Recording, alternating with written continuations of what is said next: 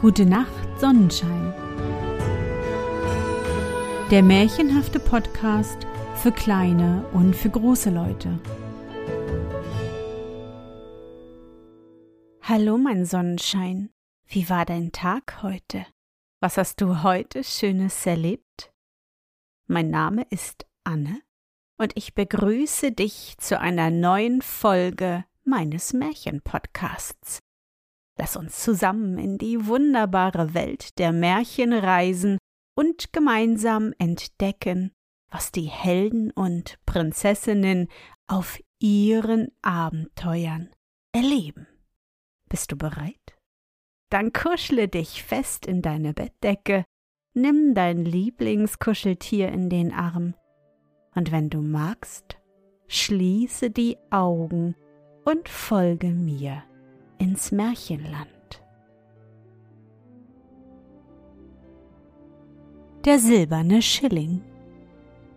Es war einmal ein Schilling. Blank ging er aus der Münze hervor und sprang und klang. Hurra! Jetzt geht's in die weite Welt hinaus. Und er kam freilich in die weite Welt hinaus. Das Kind hielt ihn mit warmen Händen, der Geizige mit kalten, krampfhaften Händen. Der Ältere wendete und drehte ihn Gott weiß wie viele Male, während die Jugend ihn gleich wieder rollen ließ. Der Schilling war aus Silber, hatte sehr wenig Kupfer an sich und befand sich bereits ein ganzes Jahr in der Welt, das heißt in dem Land, in dem er geprägt worden war. Eines Tages aber ging er auf Reisen ins Ausland. Er war die letzte Landesmünze im Geldbeutel, den ein reisender Herr bei sich hatte. Der Herr wusste selber nicht, dass er den Schilling noch hatte, bis er ihm unter die Finger kam. Hier habe ich ja noch einen Schilling aus der Heimat, sagte er. Nun, der kann die Reise mitmachen. Und der Schilling klang und sprang vor Freude, als er ihn wieder in den Beutel steckte. Hier lag er nun bei fremden Kameraden, die kamen und gingen.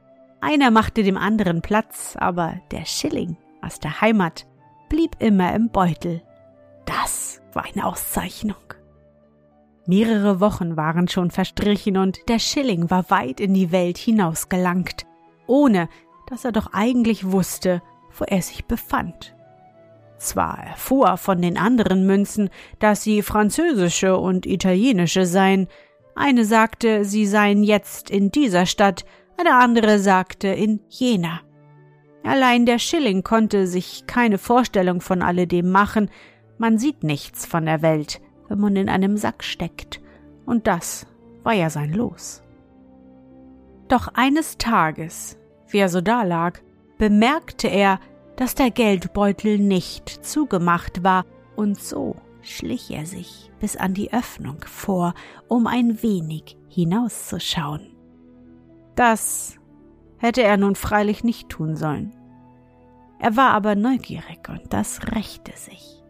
Er glitt hinaus in die Hosentasche, und als abends der Geldbeutel herausgenommen wurde, lag der Schilling noch da, wo er hingerutscht war, und kam mit den Kleidern auf den Vorplatz hinaus, Dort fiel er sogleich auf den Fußboden.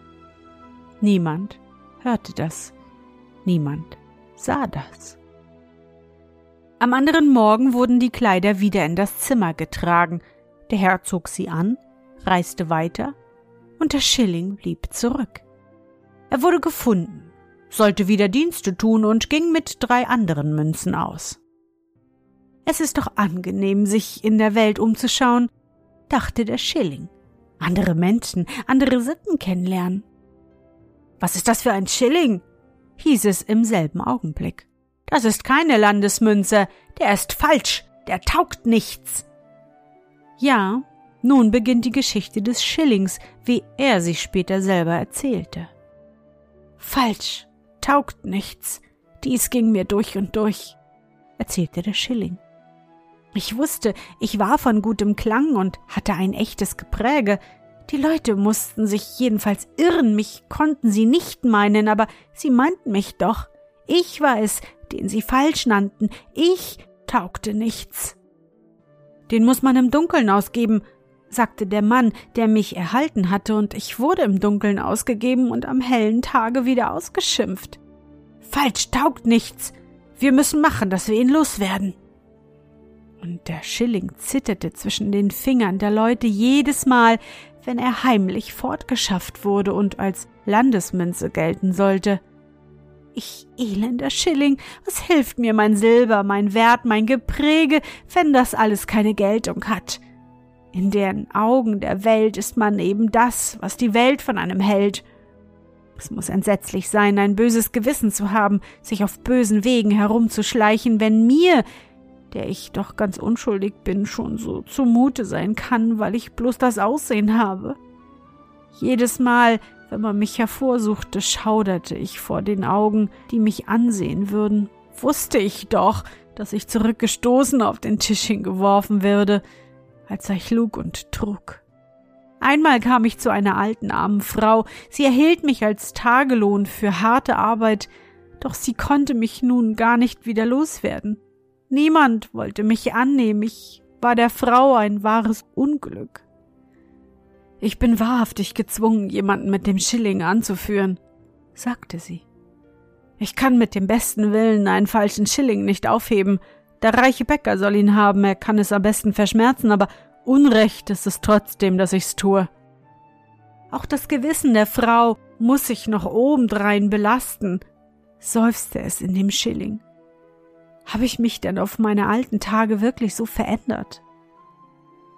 Und die Frau begab sich zu dem reichen Bäcker, aber der kannte gar zu gut die gängigen Schillinge, als dass er mich hätte behalten wollen. Er warf mich der Frau gerade ins Gesicht. Brot bekam sie für mich nicht, und ich fühlte mich so recht von Herzen betrübt, als ich solcher Gestalt zu anderen Ungemach geprägt worden war.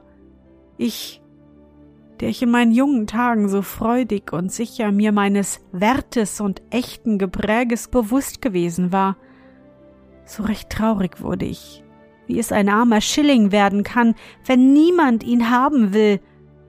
Die Frau nahm mich aber wieder mit nach Hause, sie betrachtete mich mit einem herrlichen, freundlichen Blick und sagte Nein, ich will niemanden mit dir anführen. Ich will ein Loch durch dich schlagen, damit jedermann sehen kann, dass du ein falsches Ding bist, und doch, das fällt mir jetzt so ein, du bist vielleicht gar ein Glücksschilling. Kommt mir doch der Gedanke so ganz von selber, so dass ich daran glauben muss. Ich werde ein Loch durch den Schilling schlagen und eine Schnur durch das Loch ziehen und dem Kleinen der Nachbarsfrau den Schilling um den Hals als Glücksschilling hängen. Und sie schlug ein Loch durch mich, Angenehm ist es freilich nicht, wenn ein Loch durch eingeschlagen wird, doch wenn es in guter Absicht geschieht, lässt sich vieles ertragen. Eine Schnur wurde auch durchgezogen, ich wurde eine Art Medaillon zum Tragen, man hing mich um den Hals des kleinen Kindes und das Kind lächelte mich an, küsste mich und ich ruhte eine ganze Nacht an der warmen, unschuldigen Brust des Kindes. Als es Morgen ward, nahm die Mutter mich zwischen ihre Finger, sah mich an und hatte so ihre eigenen Gedanken dabei. Das fühlte ich bald. Sie suchte eine Schere hervor und schnitt die Schnur durch. Glücksschilling, sagte sie. Ja, das werden wir jetzt erfahren.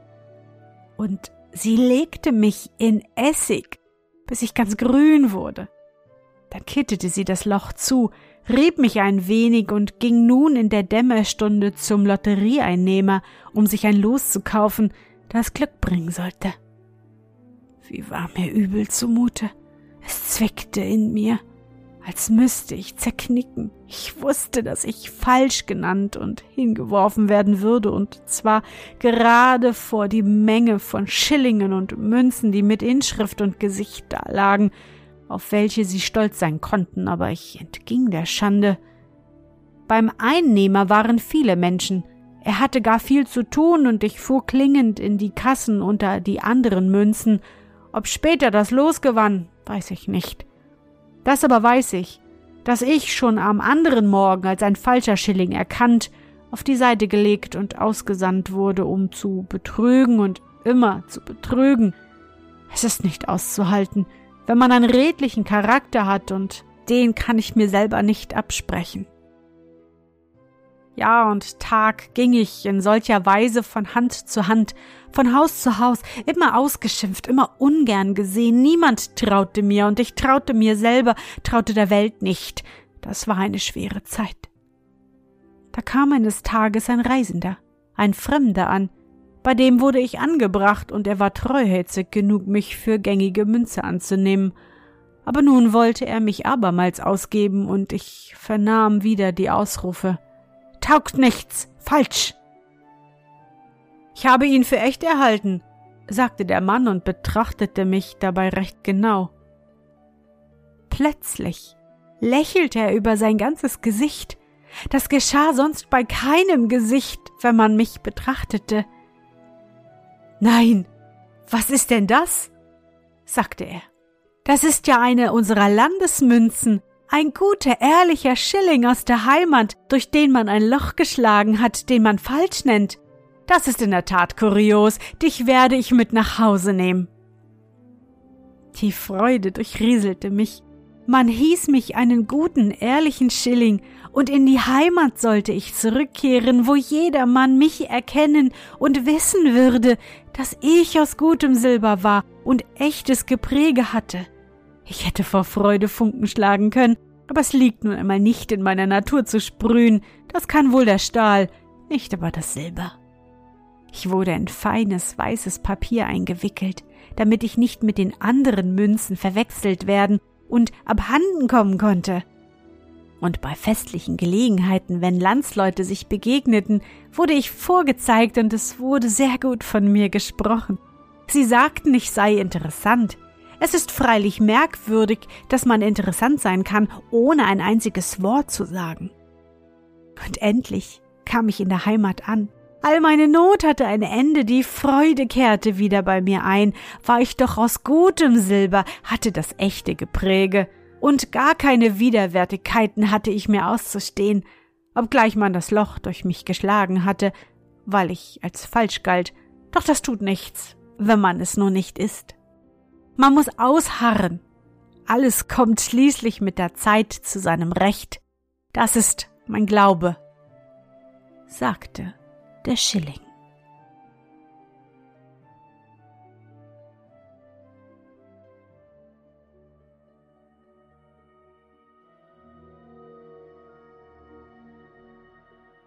Na Sonnenschein, bist du noch wach? Das war das Märchen Der silberne Schilling von Hans Christian Andersen. Ich hoffe, dir hat unsere gemeinsame Reise heute gefallen. Für mich war es wieder wunderbar und ich danke dir, dass du mich begleitet hast. Und bevor du nun die Augen schließt und in dein Traumland reist, möchte ich mit dir nochmal an dein schönstes Erlebnis heute denken. Was war es?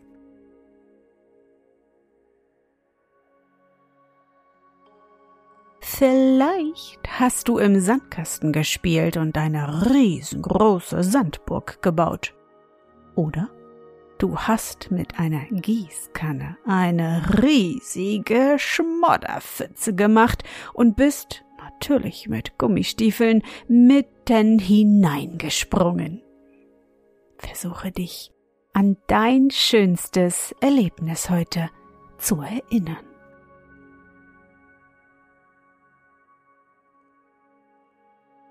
Und? Was war dein schönstes Erlebnis heute? Und wie fühlst du dich dabei? Suche dir auch heute wieder den schönsten Moment aus und präge ihn dir gut ein. Und wenn du magst, kannst du ihn auch malen oder im Zauberbuch aufschreiben.